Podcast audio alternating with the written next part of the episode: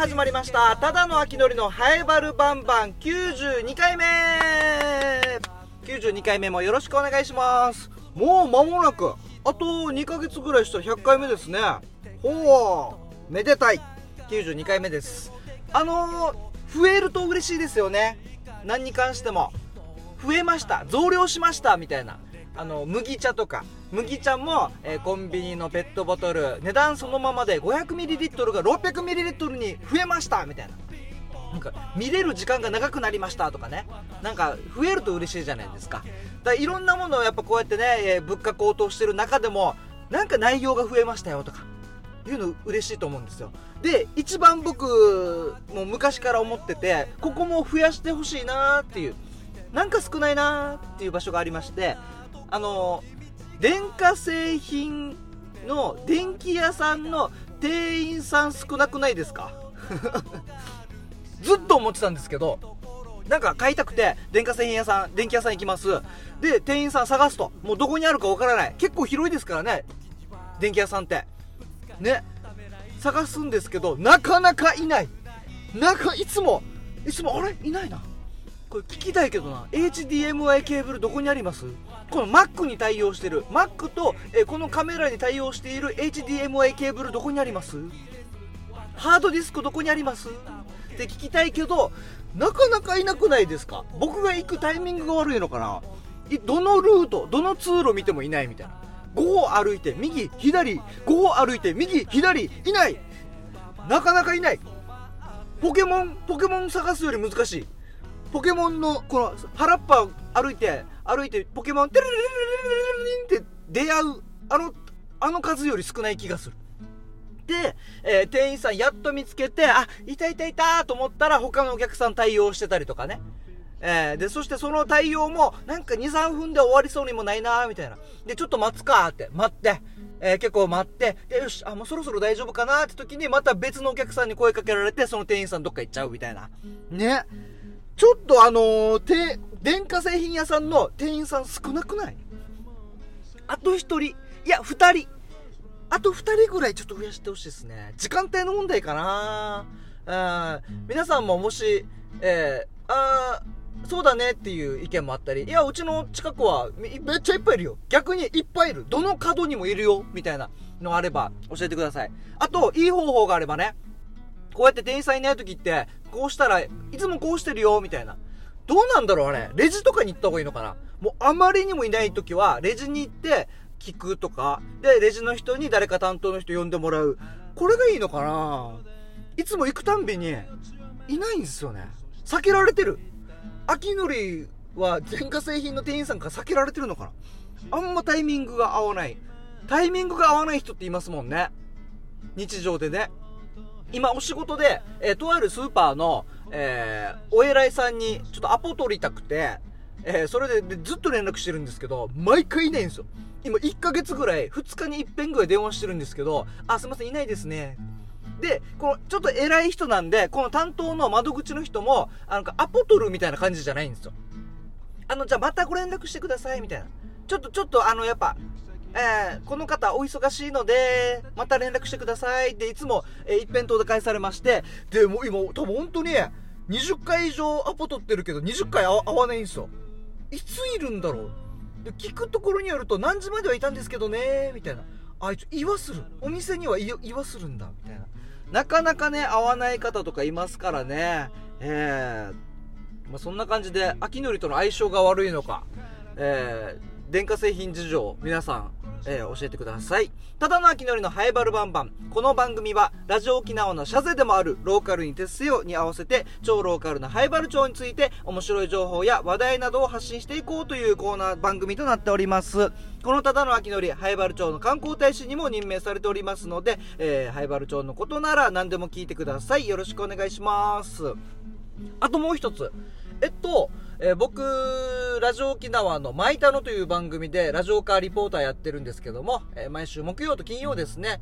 で、もうそろそろ1年なんですよ。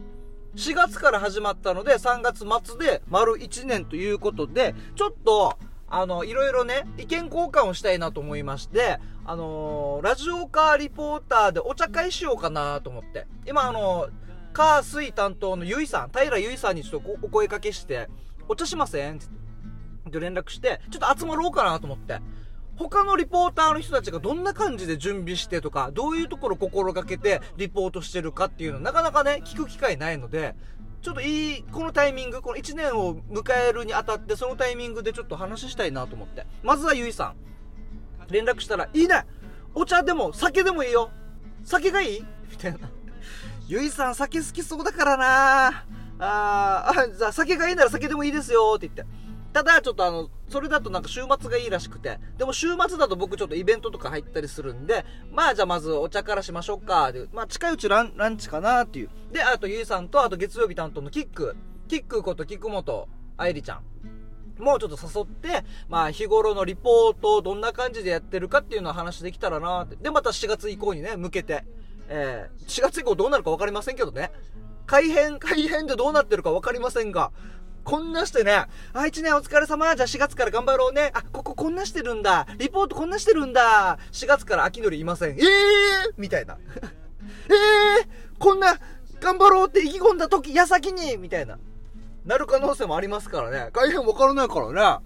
うん。まあまあでもその4月以降にね、えー、もう目指して、そう、さらに良くしていこうと。リポートを良くしていこうということで、えー、リポーターのメンバーでね、一旦ちょっとランチしようかなっていう。そういうのね、ちょっとやっぱいいですよね。合わないんで、曜日が違うと全く合わないんで、やっぱそう横のつながりみたいなのをしっかり作った方が、えー、聞いてる皆さんとかにはなんかより伝わるのかなっていう。死に真面目だな。いや、芸人だろ、死に真面目だな。いや、やっていきますよ。番組を盛り上げるためならね、しっかりコツコツとね、しっかりやっていきますよ、組み立てて。で、えー、マイタの、まあ、ラジオ沖縄のリポーターとお茶会したら、なんかもっとグローバルにね、他の局のリポーターの人たちともね、話してみたいですけどね。えー、まあそうそう。まず第一歩として、えー、お茶。マイタのメンバーでお茶やりたいですね。みんな来てくれるかな？誘ったら。しおりさんとか、ゆりさんとか、愛さんも。ね。もしかしたらパーソナリティの皆さんも声かけたら来てくれるのかな？ね。まあまあ、まずは、リポーター同士でお茶会していろいろやっていこうかなと思っております。ね、ちょっと集まったらね、その感想とかね、こうだったよ、みたいな、の話できたらなと思っております。はい。えー、ただの秋のりのハイバルバンバン。えー、この番組はですね、えー、X でのつぶやきも、ポストもお待ちしております。2キュイッターですね。2キュイッターで、えー、ハッシュタグつけて、カタカナでバルバンと書いて、えー、つぶやいてください。えー、ではつぶい、つぶやいてもらってますので、ご紹介します。えー、ハッシュタグバルバン、ともぶんさん。コンビニのレジに並ぶの嫌だし、譲りそうな顔に見えたんじゃない？あ、これ前回ですね。前回僕がコンビニに並んでたら、あのー、ごめん、先、先やっていいねっておじさんに言われたっていう。先やっていいねってどういうこと？いや、俺も並んでるんですけど、みたいな。まあ、それを僕は言い回ると、えー、捉えておりますが。要は、ドゥーカっていいな人だね。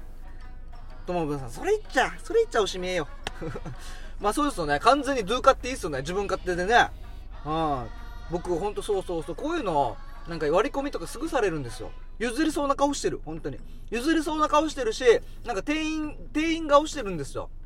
しょっちゅうスーパーとかでも、あ、すいません、みたいな。かつお節どこですかとか。あ、すいません、わかんないです。え、ににみたいな。マグロ、マグロなんやね。マグロどこねみたいな。あ、僕店員じゃないです。みたいな。いうよくあり、ありますね。今でもよくあります。あのー、そうだね、あのー、大学生ぐらいの時から増えてきたかな。だからもう10年以上の、長年、長年そういうのを持ってますんで、僕。声かけられやすいっていうだから、最近は、もう案内するようにしてますね。大体わかるところは。あ、これどこにあります？って言ったら、あ、こっちです。つって。たまにね、本当に自分が確実にわかるなって時は、あ、ここですよ。つって。結局ね、最終的には店員じゃないから向こうびっくりしたりしますからね。え、店員じゃないのに。え、すごい案内してくれる、この人。何？この人何？怖何？誰？みたいな。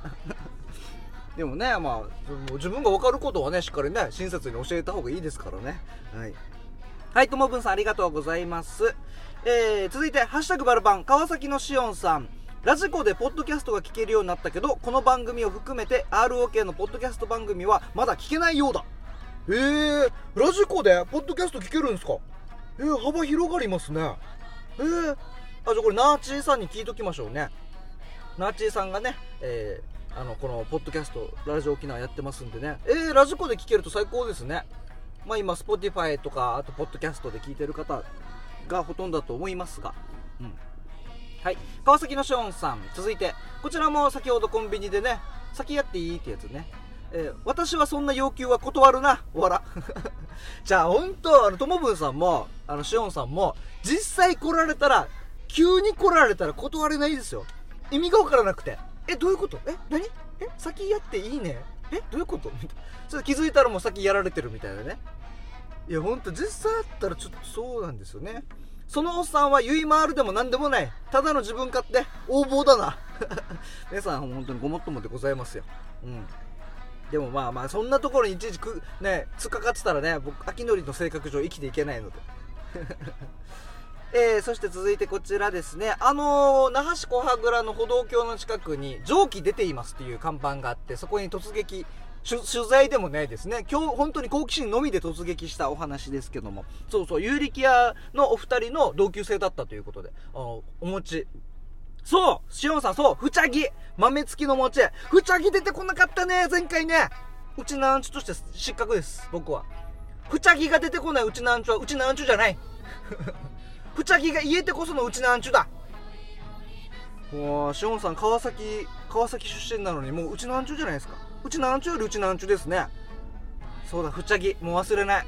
忘れない、もう。死ぬまで忘れない。死ぬ間際まで。死ぬ、死ぬ寸前まで絶対忘れない。もうおじいちゃんおじいちゃん大丈夫？秋のりおじいちゃん。何何なんか言おうとしてる？ふふふちゃぎ。パタ。みたいなね。そのぐらいそのぐらい忘れません。もう。ありがとうございますしおんさん。僕の心にふちゃぎを常に持って生きていきたいと思います。はい。はい川崎のしおんさんありがとうございました。まあこうやってねいろいろと、えーついつぶやきの方よろしくお願いします。ではではこんな感じですかね、えー後半は同級生の傭兵とおしゃべりしております。今回はえーっとえー共通テスト。あそっかそのシーズンか。大学入試に新しい科目ができましたっていう、えー塾講師の傭兵でもありますのでねいろいろ聞いております。それではお聞きください。どうぞ。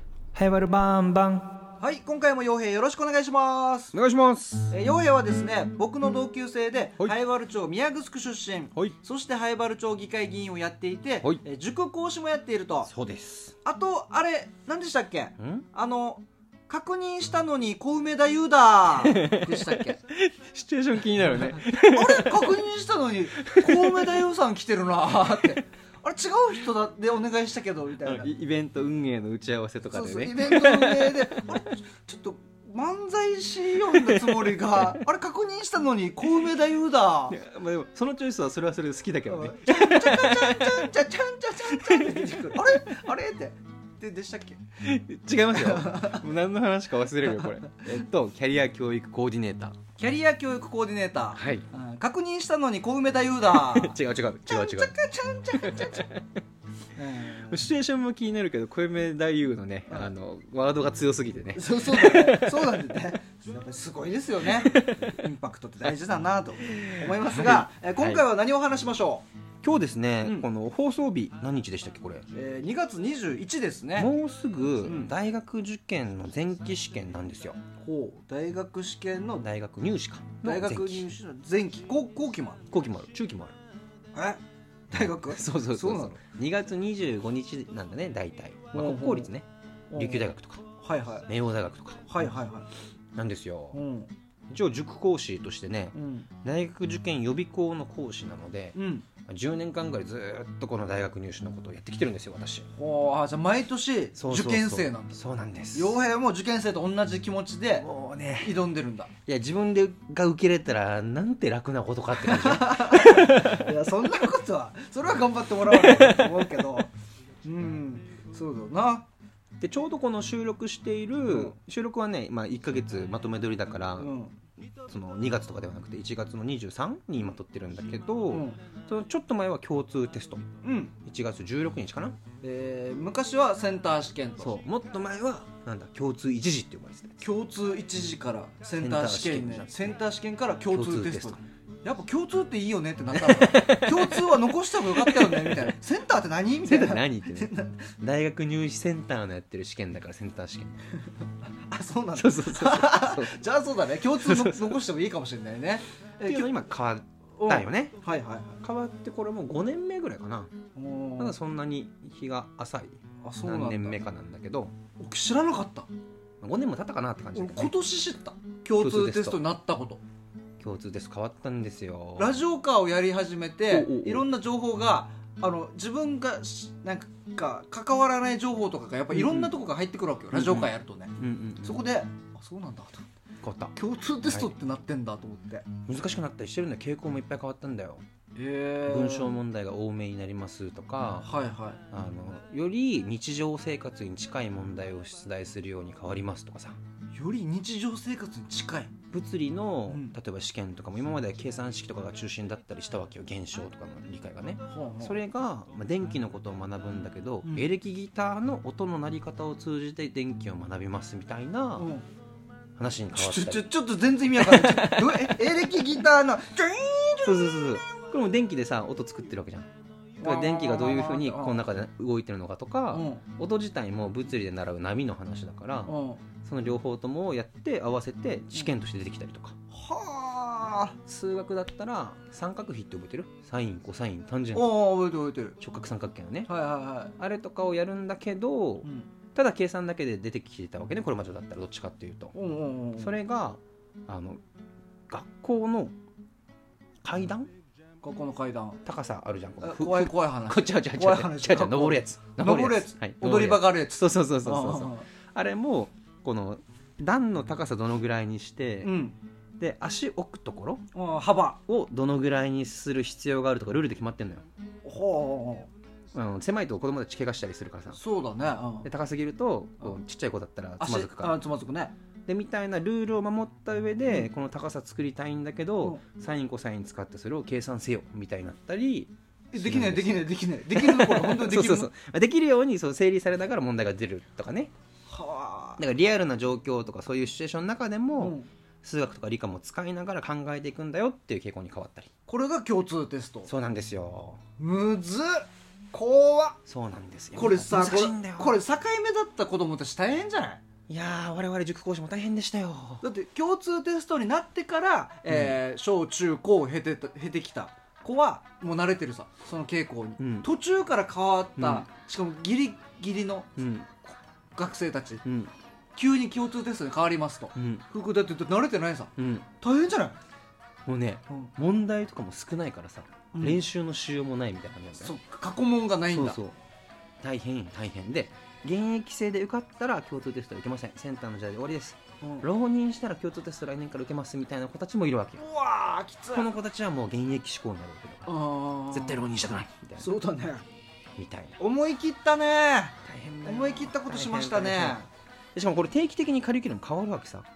そうなんだ。そう。本当に。8年に1回ぐらい変わってるんじゃないかな。数学とかも変わるし今回だと大きいのはうん来年の受験生から情報っていう科目が必修になるわけ。情報？情報。今手元にあります教科書。情報あこれ1教科書。情報1そう情報1わあこれ4とかまでありそうだな。2までです。2まで。2まで、はい、うん。情報1情報っていう教科が入ってこれも必修なんですよ。だからうん。これまでの数学理科うん。社会うん。ん？英語国語？うん。プラス情報が入るわけ。情報ってアバウトすぎん？な どなんだ情報って科目？いくつか項目があって、まあ、うん。一つは問題を解決する、ああ難しそう。何が課題なのか考えてうん。そのためにブレストとかあるじゃん。うん。あのブレインストーミングとか、うん。えっとアイデア出しをしていくやつ。ブレイブストーリー？あちゃちゃちゃ勇敢なせせ違う違う。勇敢な物語。ブレインストーミングアイデア出しをするやつ。あのどんどんいろんなアイデアを出してう、ん。付箋紙とかに書いたりしながら、うん。こう我々がこの取り組みをもっと盛り上げていくために何したらいいのかとかっていうのをね、うん。やったりする手法があるわけですよ。これが情報の中にも含まれてると。とかうん情報を伝える。うん。デジタルでの音の表現色の表現とか、ユニバーサルデザインとか、だったりコンピューターを活用する。プログラムを書くとか、うん。データを活用する。表計算エクセルの使い方とか こえこれが必修にそうななんですよ。みんなやるんですよこれ。2025年から？えっとねあの入試自体はそうなんだけど、うん。だからそれまでに高校3年生の頃が入試で受けるってことは、うん。この子らはその前から高校の授業でやってるの。あじゃあもうすでに？やってる。は始まってる。そう小学校から順次やってってるから、うん。小学校が2020年スタート。おーで今の高2とかはもう習ってるわけ。はあ情報のそう科目が必修科目と。必修科目になりますと。聞いた限りだとむずいな むずいなこれ。それをみんな学んだ状態で社会にこれからの子たちは出ていくわけですよ。どんなして試験出すのこれ？まあこの試験もその知識問題的に聞くものもあるし、うん。なんだろうそのプログラムみたいなの書かれていて、うん。これはどういうふうにしようとしてるかみたいなことを考えさせたりとか。はでこういう計算式を進めたいんだけどそのためにはこういうプログラムを書いてみた。あうんこれは正しく動いてるだろうかみたいなことを聞かれたりするわけですよ、まあ、あとはその SNS の使い方についての注意とかさ。うん。パスワードを決めるときにはもう簡単に予想できるやつにしないとか。0000とかにしないとかね。そこら辺はいいね。そういうのも入ってるわけ。それは答えられるね。そういうのはね。そういうのも入ってるわけですよ。ああとは著作権に関することとかね。ーはいはいはい。コンプライアンスとかね。そうそうそうう。ん。へえこれえこれが共通テストの試験科目に入る。そうなんです次からこれが100点と。全然問題見ないとわからない大ね変。ね。もうひだってまずうん。我々も大変。まずそれを教えてきてる先生が少ないからさ。うんそうだよね。必修になってじゃあ塾の科目に増えますとかってなった時に、うん。教えられる先生誰？って話になるわけよ。そうだね。IT の人材足りないって言われてるから、教える人も少ないわけみたいな状況もあって、うん。なんとか対応せんといかんけど、えー学校も塾も子供たちも結構大変みたいな。これ誰が決めたのかこれ誰がちょっと一回 ちょ怒っと一回ちょっと話しなんかえ衛星テレビとかでなんか一回衛星放送した方がいいこれ。放送してこうなりましたと。うん。例えばこういうことですって、はい。僕が私が考えましたと、はいはい。こういうことですっていはい。言ってくれないと、はい。これ保護者も混乱するよね、え何なんやって情報の科目が必修になった、うん。えどういうこと？見る、えどういうこと？みたいな。教科書見てもわからないんですけどみたいな、どうなってんの？大丈夫？うちの子は大丈夫なんですか？ってな。なるよこれ。で先生もうーんまあなんとか頑張りますみたいな感じなんですよね。ええ一応でもそのやりますよっていう話は順次やってはいるから、うん。2020年小学校必修化ってことは2018とか6とかからはもういろいろ情報は小出しに出てるわけですよ。ほうほうほけどまあむずいしさやらんといけないのいっぱいあるからさ、ううんなかなか手が回らないままねうん。今の状態ではあるわけですけどね。すごいっすね。そうなんですよ。これがあるわけか。へえまあでもそれも結局じゃあ学校で、まあ、できてるところもあれば、うん。なかなかその取り組みが進まないところもあって、でその取り組みを地域とうまく連携しながらやるの大事ですよねっていうことも言われてるわけです地域と連携して情報を？そう前話をした子どもプログラミングも一応そういう位置づけもあって、うん。例えば公民館とかで毎週ずっとプログラミング教室みたいな形でやっていると、うん。そこで子どもたちも学ぶようになるし、うん。親もちょっと詳しくなるし、先生たちの意見交換とかもしやすくなるしはい。でそこで例えば我々みたいな人たちがこのワークショップみたいなのを定期的にずっと開催しているとしますと。うん。ドローンとかロボットとか機材いっぱい持ってますと。はいはいだからその人たちが定期的にじゃあ学校でちょっとプチ授業みたいにしましょうかって講座しに行ったりとか、うんうんうん。っていうのも推奨されてはいまして、はあ推奨されてもいるんだね。その形が望ましいよね。地域と連携しないと学校だけじゃもう難しいでしょっていうふうにどこ？文科省とかそうそうそうそう。文科省が出してるそうのそう。すごいなすごい時代になったもんですね。そうなんですよ、これに対応していかないといけないと。まあ、大事だからねコンピューターを学ぶは。え学校の時間割にも入ってきてるってこと？えっ情報と小学校は情報っていう時間割があるわけではない。算数の時間の中で角度を理解するときにプログラムを使いましょうとかうん。クラブ活動の時に入れましょう総合的な学習の中で入れましょうとかね。うん。で中学校になると技術の時間ってやったじゃん。はいはい技術の時間。あん中でやるわけよあの中で？そうそうそう。丸尾先生が。そうそうそう技術の時間に？ハンダコテとか使ってた時に？あの中にプログラムとかセンサーとか使ってうん。いろいろ動かしてみたり簡単なコード書いてみたりするわけですよ。へえそう組み込むわけだね。そうですそうです。まあここからは情報っていうのがまああるわけですようーねん。まあそっか。すごいね。そうなんですよ。変わってますよまた。どんどんちょっとまあお教えてね。ちょっとまあ娘まだ3歳だから、はいはい。まあ、ちょっともうちょい先になるけど、今のうちにね、うん。こう変化、はい。この細かい変化とかはね常に情報を持っとかないとね大変ですから、はい。はい。あ、地域でやるんでね一緒にぜひ学びに来てってことよね。あそうね。うん。行動法早原ではい。やるということですんで、はい。皆さんもあの気になることあったらはい。あのつぶやいたりとかメールとか送ってきてください、はい。えーよろしくお願いします、はい。では今回も洋平ありがとうございました。ありがとうございました